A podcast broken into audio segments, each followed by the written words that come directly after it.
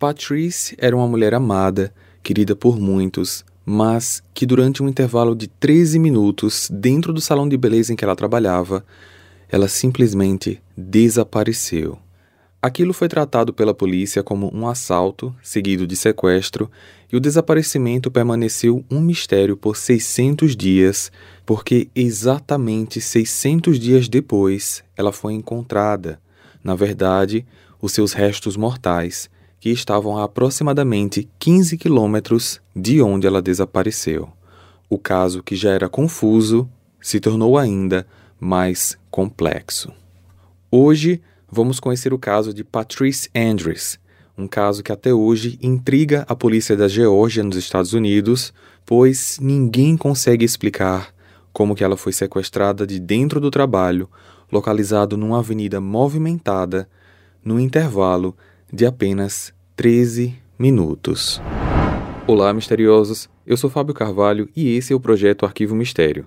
Mas antes da gente começar o caso de hoje, eu quero dar um recado muito bacana para vocês. Se você está nos escutando pelo Spotify, agora você pode qualificar o nosso projeto e isso vai ajudar muito no crescimento do canal. Você pode qualificar em até 5 estrelas e a sua nota fará com que o Arquivo Mistério alcance mais pessoas. Então, agora mesmo, enquanto você está escutando a gente, passa na página principal do Arquivo Mistério no Spotify e dê a sua qualificação. Desde já, muito obrigado. Para ver as fotos do caso de hoje, basta seguir a gente no Instagram, arroba Arquivo Mistério. O link está na descrição desse episódio. Recados dados, vamos para o caso de hoje.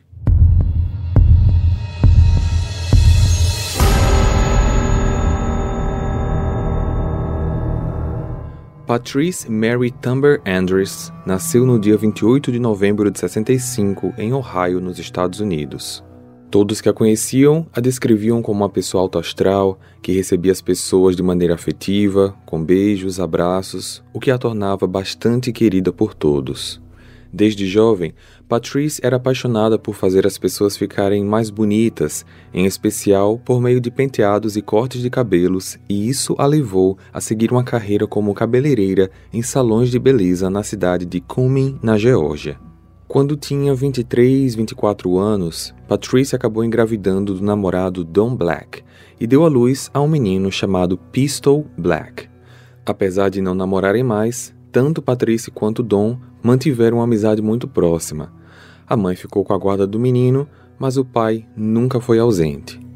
Patrice também adorava experimentar novos estilos e cortes para o cabelo do filho, o que fazia ser comum que a cada um ou dois meses ele aparecesse com um cabelo num estilo ou cor diferentes. Em 1996, quando Patrice estava com 30 anos, ela conheceu Rob Andrews, um homem de 50 anos, formado em criminologia, que tinha parado no salão dela para cortar o cabelo.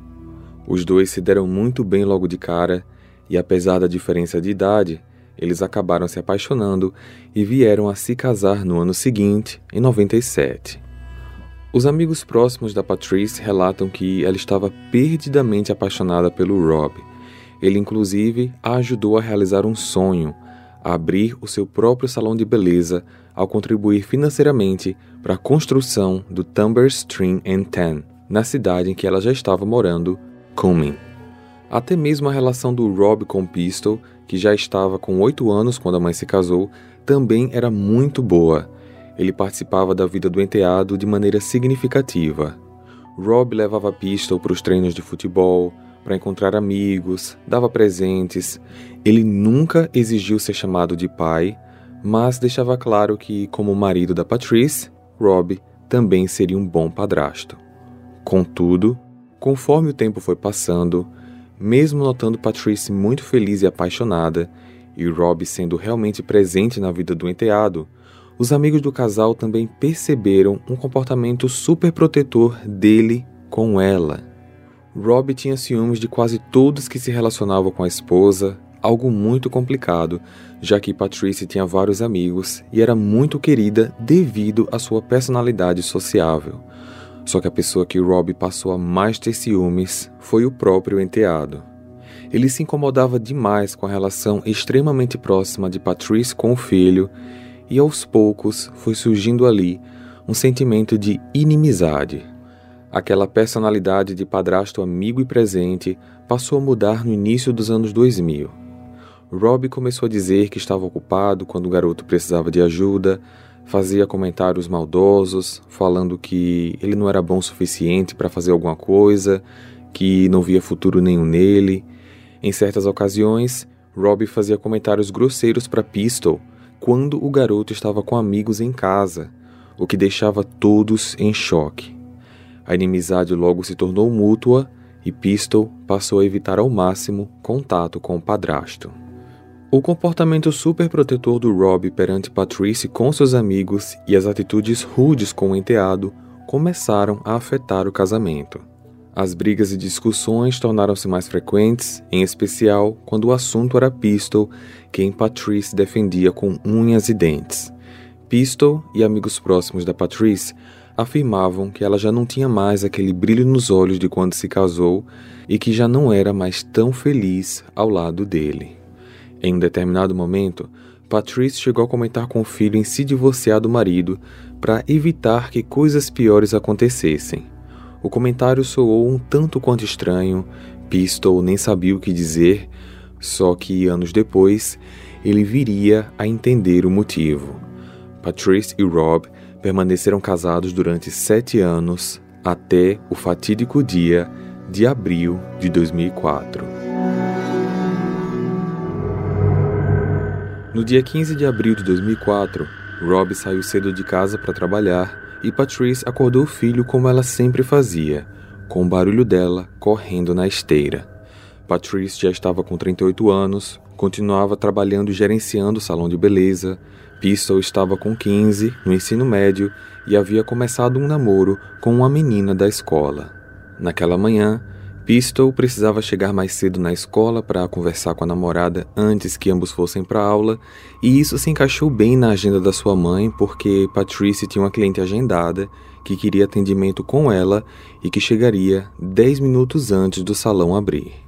Patrice deixou o filho na escola, dizendo que o amava e que o encontraria mais tarde. Pistol disse que amava também e saiu do carro.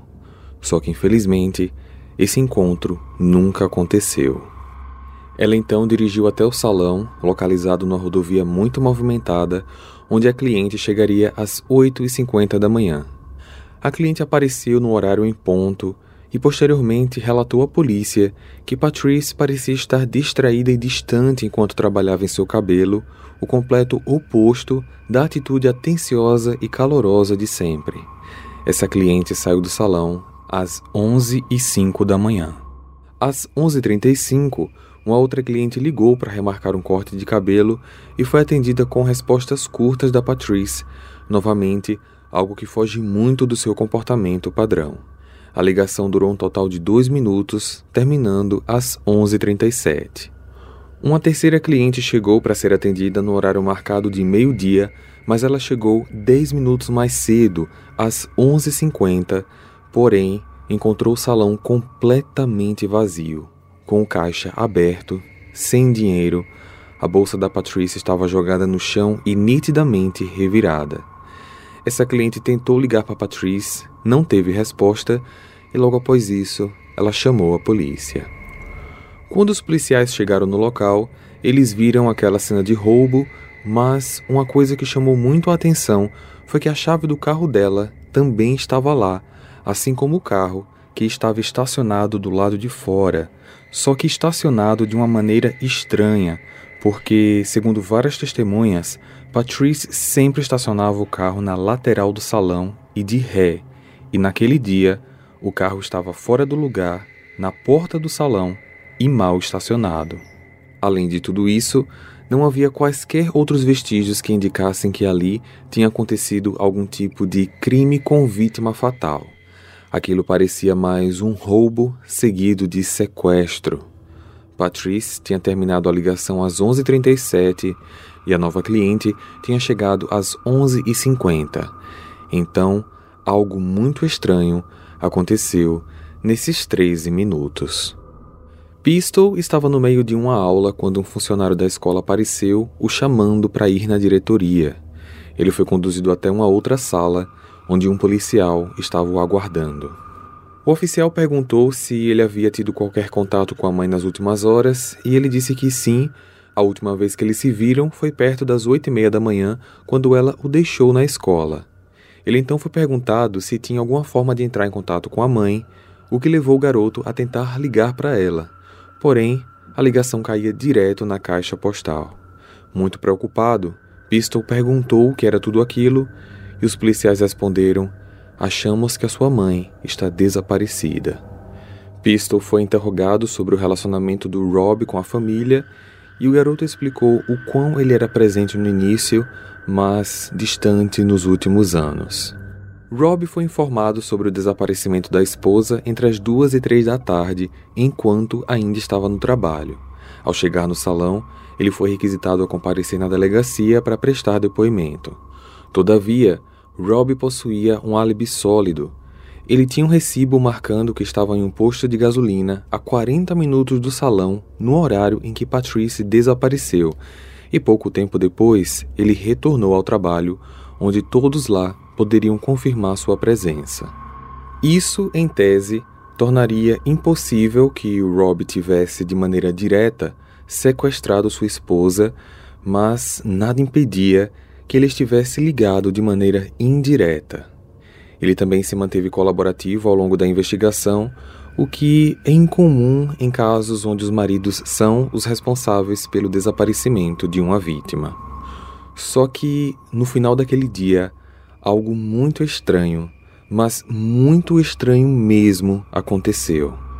Rob trocou todas as fechaduras da casa, impedindo que Pistol entrasse no próprio lar. Pistol foi forçado a se mudar para a casa do pai, sem qualquer um dos seus pertences pessoais, além daqueles que ele estava carregando consigo quando saiu de casa naquela manhã. Questionado pela polícia, Rob explicou que fez isso por motivos de segurança, para caso a pessoa que tivesse sequestrado Patrice viesse atrás do menino, não o encontrasse lá. Mas, ao mesmo tempo, ele acrescentou que não queria ter que conviver ou lidar com ele naquele momento em que a sua esposa tinha desaparecido. Muito estranho. Hey, você se interessa por crimes reais, serial killers, coisas macabras e tem um senso de humor um tanto quanto sórdido? Se sim, você não está sozinho. Se você precisa de um lugar recheado de pessoas como você, Venha conhecer o podcast Pátria Amada Criminal. Todas as semanas tentamos entender o pior da humanidade. Nesse processo a gente ri, chora, fica brava, fofoca, porque afinal de contas é assim que a gente fala quando está entre amigos. Suas novas melhores amigas trevosas estão aqui no Pátria Amada Criminal. Nos dias seguintes, toda a região já estava sabendo do desaparecimento.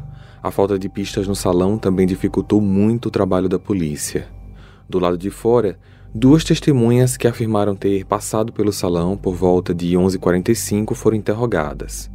A primeira, chamada Tammy Flinker, afirmou que viu duas mulheres do lado de fora do salão, uma mais nova, que parecia ser a Patrice, e uma que aparentava ser mais velha, com cabelos até os ombros. Elas pareciam estar segurando uma a outra Porém, Tami não conseguiu dizer ao certo se elas estavam brigando ou se ajudando após uma possivelmente ter caído no chão.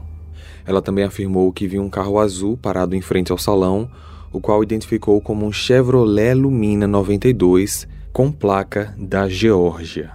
A segunda testemunha afirmou ter visto um homem com cabelos longos até os ombros e que o carro azul era ou um Ford Taurus ou um Chevrolet Malibu, modelos de 99 a 2002 e que tinha quatro portas. A escassez de pistas completas ou ao menos coincidentes também tornou difícil delimitar uma lista de suspeitos. A polícia chegou à conclusão de que o suspeito precisava ser alguém que conhecesse a rotina da Patrice, devido à curta janela de tempo na qual o possível crime aconteceu. A primeira pessoa investigada foi o Rob, porém o seu álibi foi sólido o suficiente para que a polícia descartasse como suspeito, mesmo apesar das declarações do Pistol e amigos da Patrice sobre o casamento turbulento. Mas ainda havia possibilidade de que ele estivesse envolvido com o crime através de um terceiro. Evidências sobre isso nunca foram encontradas. O segundo suspeito levantado pelas autoridades foi o serial killer Jeremy Brian Jones, que havia sido preso após o abuso físico e assassinato de diversas mulheres. Jeremy confessou ter cometido crimes em diversos estados, incluindo na Geórgia, onde ele afirmou ser o responsável pelo desaparecimento da Patrice. Segundo Jeremy, ele estava dirigindo por Cumming quando parou para pedir informações no salão dela. Percebendo que Patrice estava sozinha, ele se aproveitou da situação para sequestrar, abusar e matar. Ele, inclusive, deu uma localização de onde teria despejado o corpo. Os oficiais chegaram ao local com cães farejadores e uma equipe de busca, só que nada foi encontrado. Jeremy não comentou mais nada sobre o assunto e decidiu retirar a confissão. Parece que ele apenas contou isso como uma mentira para conseguir aumentar benefícios que ele conseguiria ao fazer acordos de confissão. Só que, ao mesmo tempo, ele tinha falado algumas coisas que coincidiam com o que foi encontrado na cena. Mesmo retirando seu depoimento, Jeremy passou a ser considerado como um segundo suspeito. Por mais de um ano, o caso permaneceu parado, sem quaisquer novas informações ou pistas, Nesse meio tempo, Rob continuou morando na casa enquanto Pistol passou a morar com o pai, que tinha uma pequena fazenda onde criava galinhas. A vida do menino só se tornou mais complicada, visto que, além de ter que seguir sem saber o que aconteceu com sua mãe, ele ainda teve que cuidar do pai, que desenvolveu um quadro de depressão com o desaparecimento da Patrice. Mesmo ele não tendo nenhum relacionamento amoroso com ela, eles ainda eram muito amigos. No dia 6 de dezembro de 2005, exatos 600 dias após o desaparecimento, membros da Igreja Batista Libanês estavam caminhando numa área de mata da floresta aos fundos da igreja e encontraram um crânio humano. A polícia foi imediatamente acionada e uma investigação tomou conta do local. As autoridades, durante um dia e meio, foram capazes de recolher, espalhados pela área, um pouco menos dos 206 ossos que o corpo humano possui. Testes de DNA confirmaram que todos eles pertenciam a Patrice. O local, localizado numa região rural da Geórgia, ficava a 16 quilômetros do salão. Suas roupas e o seu anel de casamento não foram encontrados. Quando Pistol recebeu a notícia, ele estava na escola, agora em seu último ano do ensino médio, e, devido às dificuldades que passou no último ano, ele se tornou um adolescente um tanto quanto problemático, portanto, era comum que ele fosse chamado à diretoria. Todavia, quando foi chamado dessa vez, ele encontrou seu pai, que o informou que haviam encontrado sua mãe.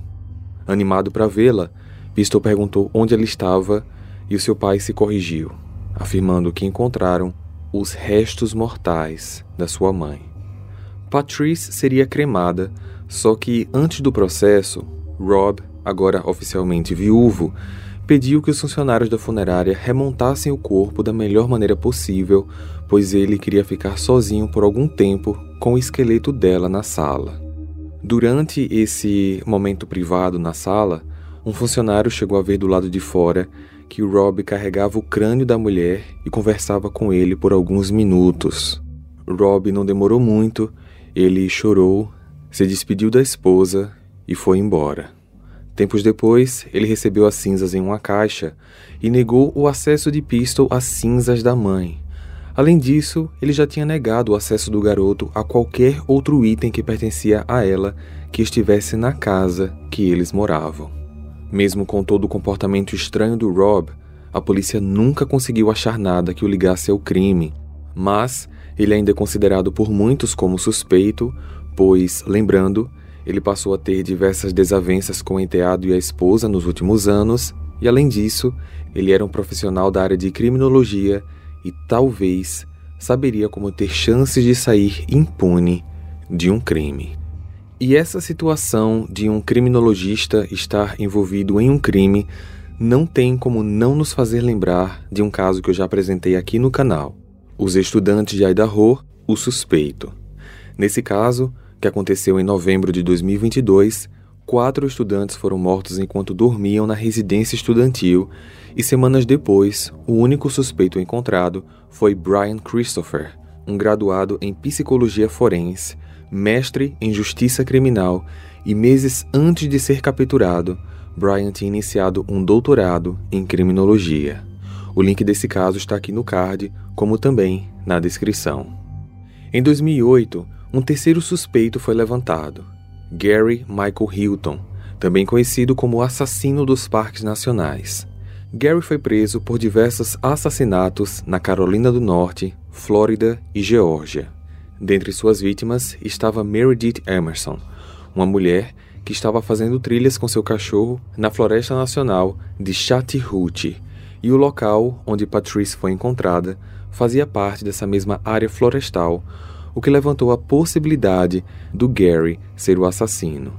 Em depoimentos, ele já tinha comentado anteriormente que caçava vítimas para assaltar, abusar e que às vezes ia em salões de beleza.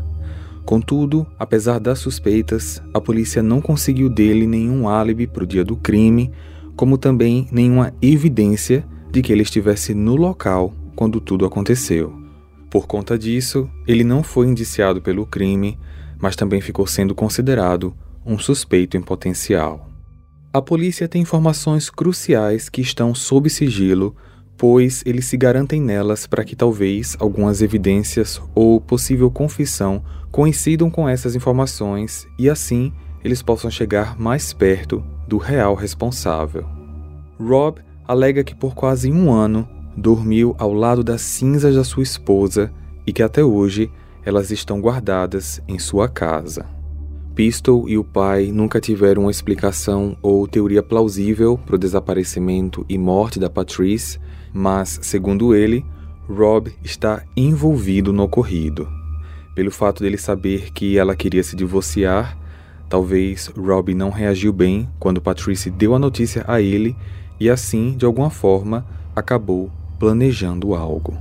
Infelizmente, até hoje, ninguém sabe como os restos mortais da Patrice apareceram no meio de uma área florestal em dezembro de 2005, muito menos o que aconteceu com ela naquele período de 13 minutos do dia 15 de abril de 2004.